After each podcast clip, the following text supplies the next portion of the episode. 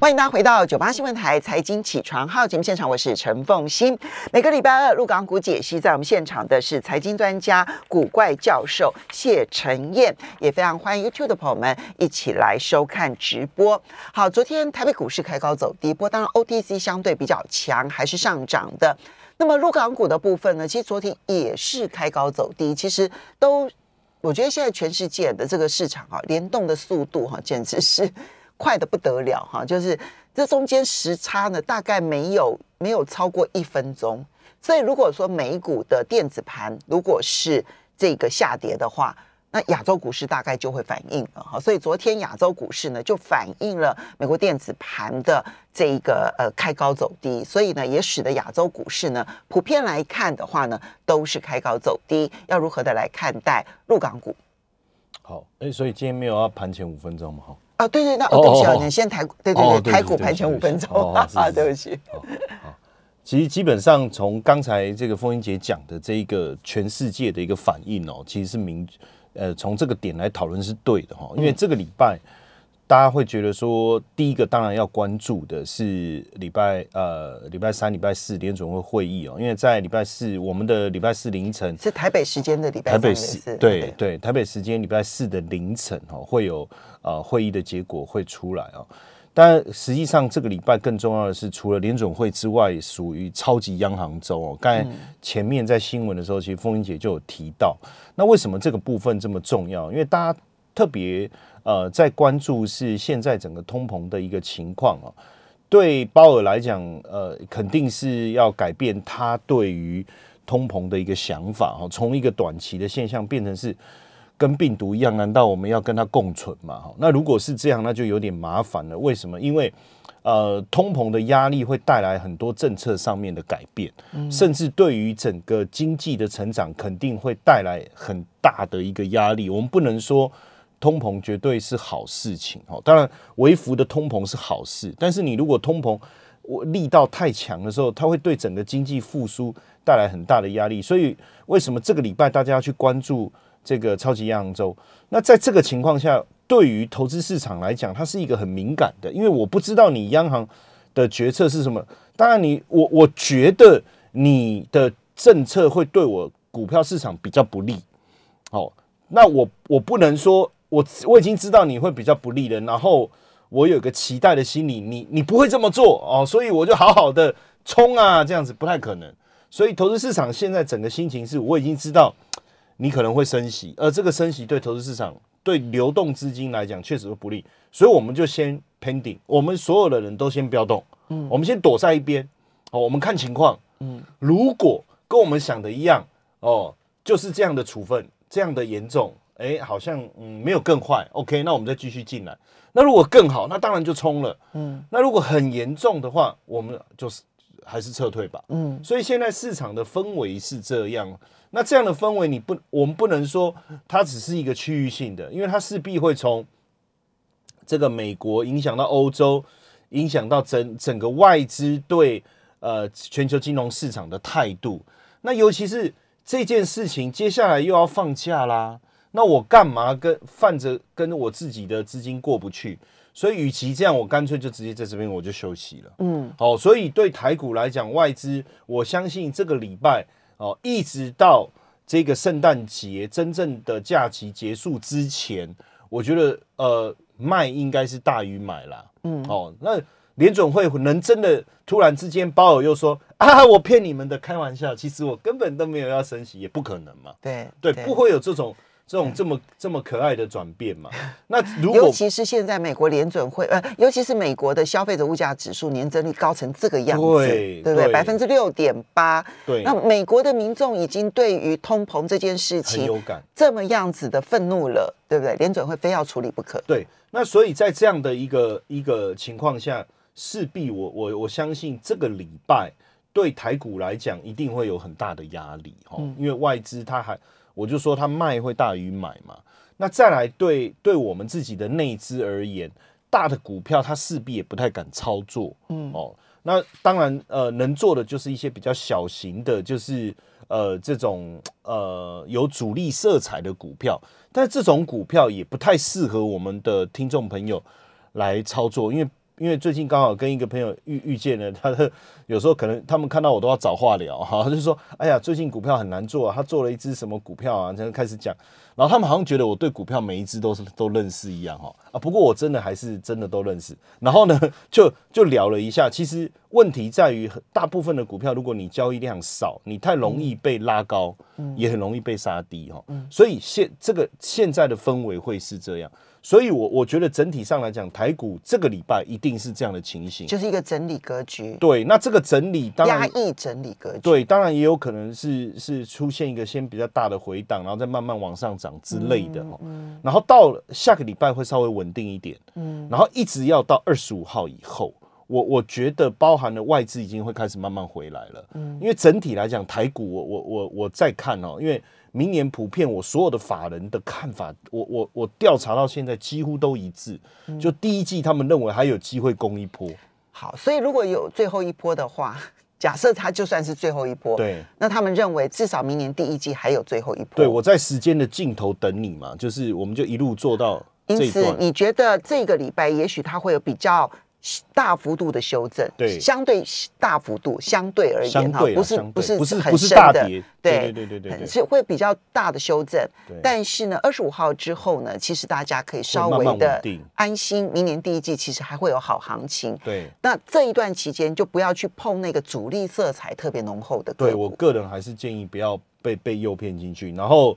呃，当然，第四呃呃，接着这个月最后剩一个礼拜，行情会慢慢的稳定起来，然后开始往上。第一季普遍大家还是觉得有机会啦，所以我我觉得慢慢来，这这一两个这一两个礼拜，整个整个方向会看得更明朗。好，接着我们再来看的是陆港股，陆港股呢，其实就比较明显的在这个上个礼拜呢，其实算是上涨的为主哈。那嗯，当然。这个香港的恒生指数还是很弱，它经过了这个再破底之后，好不容易看到了一点反弹，跟这个上证指数呢，它已经是来到了相对的、相对的哈，就是高点呢，是很不一样的走势，它又来到了九月的相对高点，所以这两个完全不一样的走势要如何解读？其实基本上哦，因为重点当然还是在。并不是现现阶段的状态，不是一个基本面的一个转变哦。现在的状态是来自于一个呃市场，就是说官方态度的转变，而不是基本面的转变。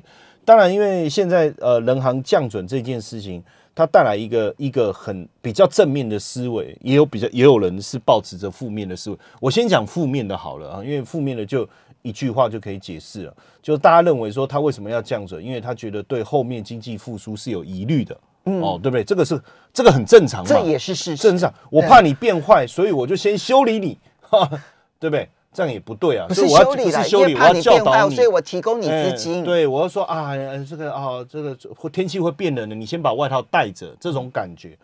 那所以这个我也我也不算是这个这个呃真正的所谓的呃负面的，因为毕竟如果经济确实有可能趋缓的话，那我们。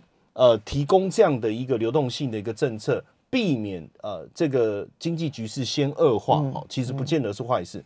当然，另外一个角度来讲，对市场来讲，释出大量的一个资金，这会反映几件事情哦，包括因为我最近看几个外资哦，像瑞银他就说，人行降准，当然因为反映这个全球供应链的一个情况，还有这个商品供供给的这个瓶颈哦，所以。降准之后，有机会让这些因素在缓解之后，投资市场的信心的一个回温哦。那包括摩根斯坦利也认为说，啊，毕竟这段疫情期间，服务啦、旅游啦、娱乐啦都没有恢复到疫情前的水准，所以如果能够透过这样的微调来去缓解回档的风险啊，他们也觉得是好事哦。当然，因为现阶段来讲，我觉得有一个很重要的关键，因为毕竟。呃，恒大事件，大家担心整个房地产市场崩盘，哦，这个是事实。尤其是到年底的时候，整个很多的债券可能也要复息，哦，可能也要复息。那所以，如果银行不愿意，他的态度，因为现在银行的态度是不敢贷、不能贷、不愿意贷，对，哦，就是说我我很怕，因为我不知道上面的政策是怎么样啊。嗯，如果我跟你好，好像房房房地产业有病毒一样，我不能跟你接触那种感觉哦。可所以这个降准的态度会让银行会觉得说，哦，OK，其实其实是可以的。好，那这个时候房呃房企债券的一个问题可以获得舒缓，哦，我觉得这是一件好事。另外一个，其实到年底了，而且即将进入这个这个啊农历年，那对企业来讲，一定有资金周转的的压力。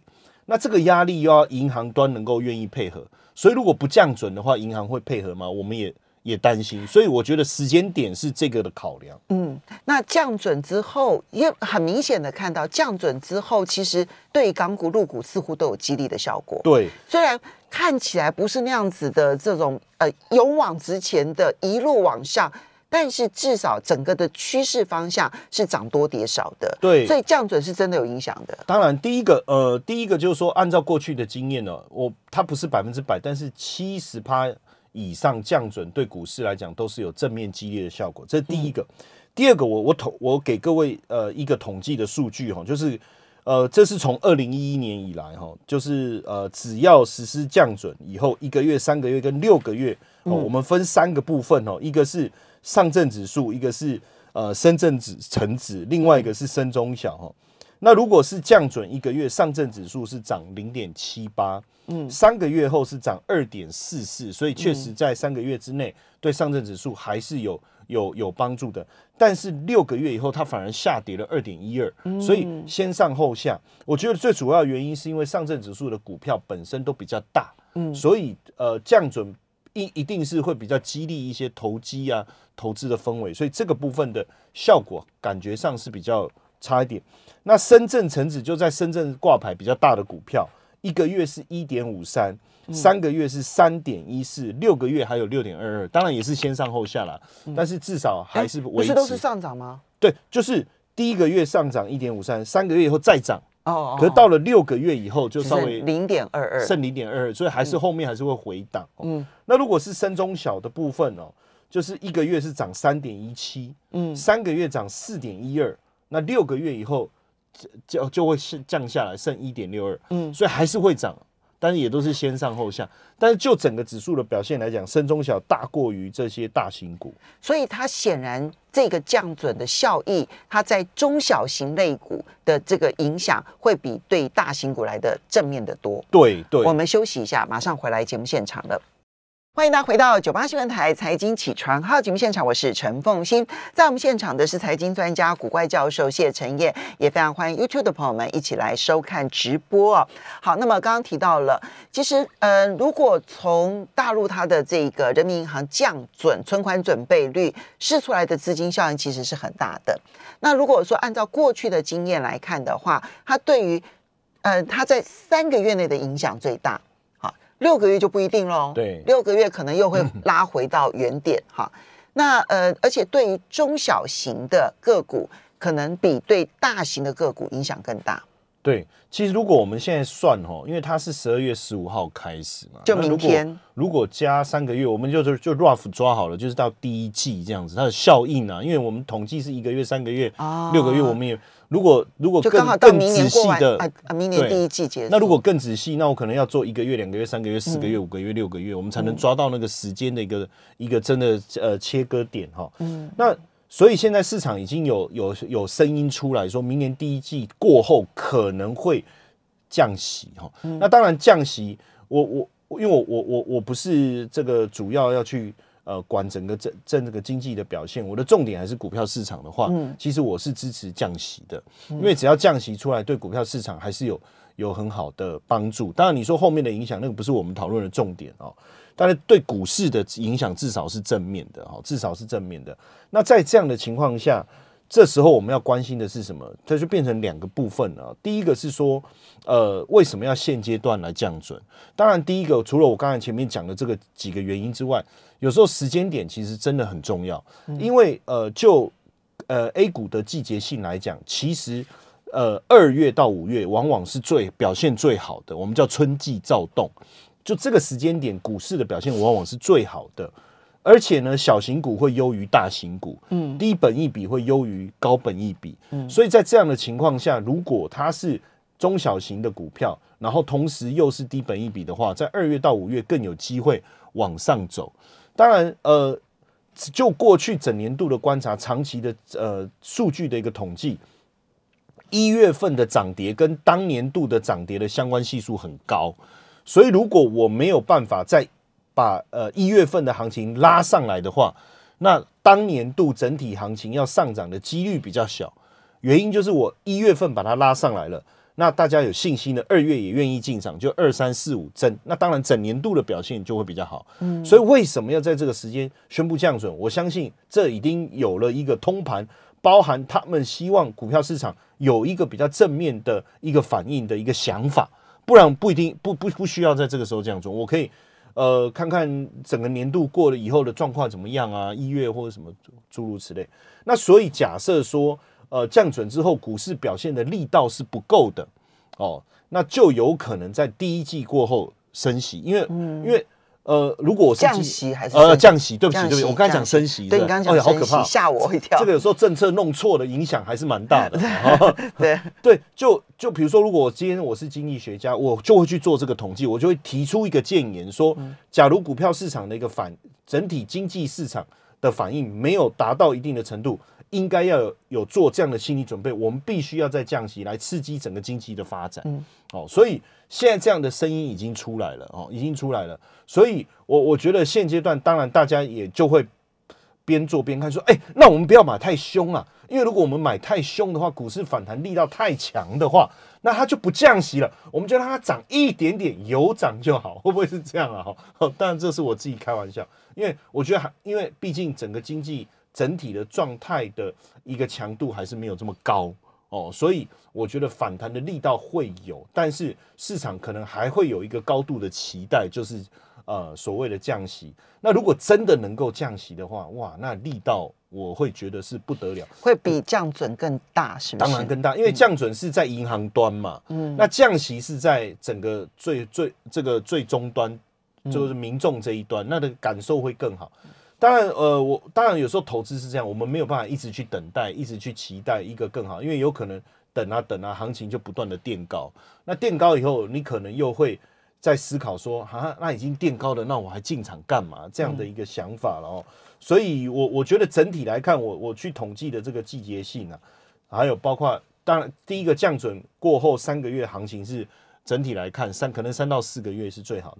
再来，特有符合季节性的时间的 overlap，所以，哎呀，说真的，可能就把握这一段嘛。我我觉得，因为我我不确定五月以后的状况会如何啊。因为整体季节性来讲，如果最好又是二月到五月，然后降准以后能够推升一月的行情，那这样是不是等了这么久，对不对？等了好久，终于等。所以我们这样子整理一下，你就会觉，所以你现在判断到明年第一季之前，可能会是一段。最好的、最甜蜜的行情，对它并不是一个多头的上涨，而是一个空头的的反弹，空头市场的反弹。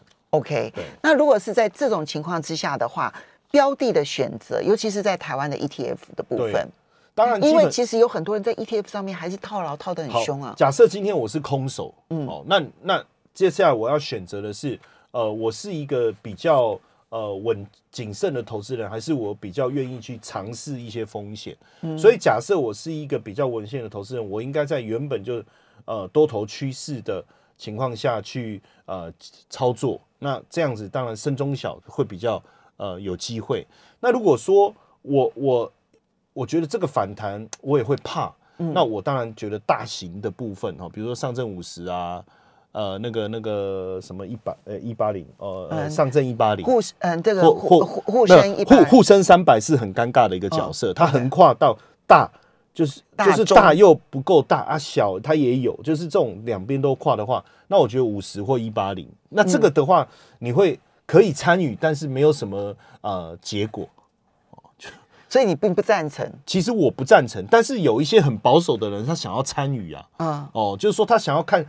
他想要参加演唱会，可是他又不愿意花钱买门票，那他就站在外面听大家一起一起参一起互动，这个也是一个模式啦。嗯，那那当然，我我觉得整体来讲，就像我刚才讲，在 A 股的市场当中，这一次的这个降准的反应应该是最直接，传导是最直接的。那大的跟小的，我们从过去的经验来看，刚才我们有念给大家听，所以你优先是升中小，对对对，优先升中小，对。然后呢，嗯，其有其次的吗？其次，基本上你如果说你你想要，呃，你你的心脏比较大颗哦，那你希望说看到一个很强的反弹，你也愿意去在，当然你要有一些比较操作的能力。我觉得国企相关或是恒生科技相关的，其实我觉得后面可能会有一些比较大的一个反弹力道，但是这个部分。我我觉得就变成你自己本身，你要有一些操作上面的一个 sense。哦，恒生科技相关的话，它因为跌幅很重很重了，对，没错。其实今年以来，很多人套在这边套的很凶。对，你觉得它是有机会反弹的？有机会，但是但是谈完以后，我我我我觉得重点还是在明年是否是否这个这个降息。如果降息的话，它的力道会更强。嗯，所以其实这边就有一点点这种。呃，用用这个字眼好像不太好，其实就是有一点点跟他在在压住了。哦，对对对，我就等凤欣姐讲这两个字，压住啦，用压住的方式可能比较好啦。感觉感觉就是这样，所以当然你就要做一些资金的一个配置哦。但是就整个比较长呃长线的角度。来思考，其实我都不会太过担心这些相关 ETF。假设你真的这一段时间有一些损失，我都不会太过担心。然后这个时间点，你去做一些这个这个所谓的这个分批的一个布局，在降低你的持有的一个成本，其实都还是 OK 的。嗯，对。好，所以这里面呢，如果是套牢套的很深的，对不对？哈，对。那你你这时候大胆的建议说是可以分，可以可以，我我我真的觉得各位。呃，不用太过担心，因为 ETF 哦，大家一定要有个观念，ETF 里面。如果有那种很差的股票，它其实慢慢的会被淘汰掉，所以真的不必重点不是个，如果是个股，我不敢建议。嗯，哎，我我没有把握，因为你的持有的股票是哪一个，这个股票后面有没有机会？对。但是如果是 ETF，我其实我不会太过担心，因为其实很多股票它会慢慢的换上来。嗯。那换上来以后，其实慢慢就稳定了。嗯。所以重点还是在整个局势啦。嗯。我觉得局势的观察比较重要。当然，因为经济面确实趋缓这件事，我们不，我们是承认的。但是也因为降准，甚至未来有可能降息，反而带来一些投资机。别忘了，当时美股也是因为呃经济表现不好，然后大幅度的一个降息以后，让整个股市突然出现一个大反弹，然后甚至最后开始大涨，然后正式出现多头，然后现在经济上来开始要升息了。反而大家开始觉得有压力了，所以它出现了两个不同的市场。未来如果全球央行真的升息的话，资金一定会往降息的地方流窜，嗯，哦，去找投机投机的机会。我觉得市场是有这样的一个氛围存在。所以呢，这边呢就是提供给大家做参考了。那么，呃，我我觉得其实这里面还蛮有意思的，就是眼看着，因为你刚刚先讲了联准会嘛，对不对？后面再讲大陆的降准，甚至于有可能降息。其实，在联准会要收资金的时候，好像现在看到反而是大陆在这边释放资金，对它形成很强烈的对比。很强烈的对比。那这强烈的对比对于金融市场的冲击，大家可以去评估一下。我们要非常谢谢古怪教授谢陈燕带来的陆港股解析。休息一下，马上回来。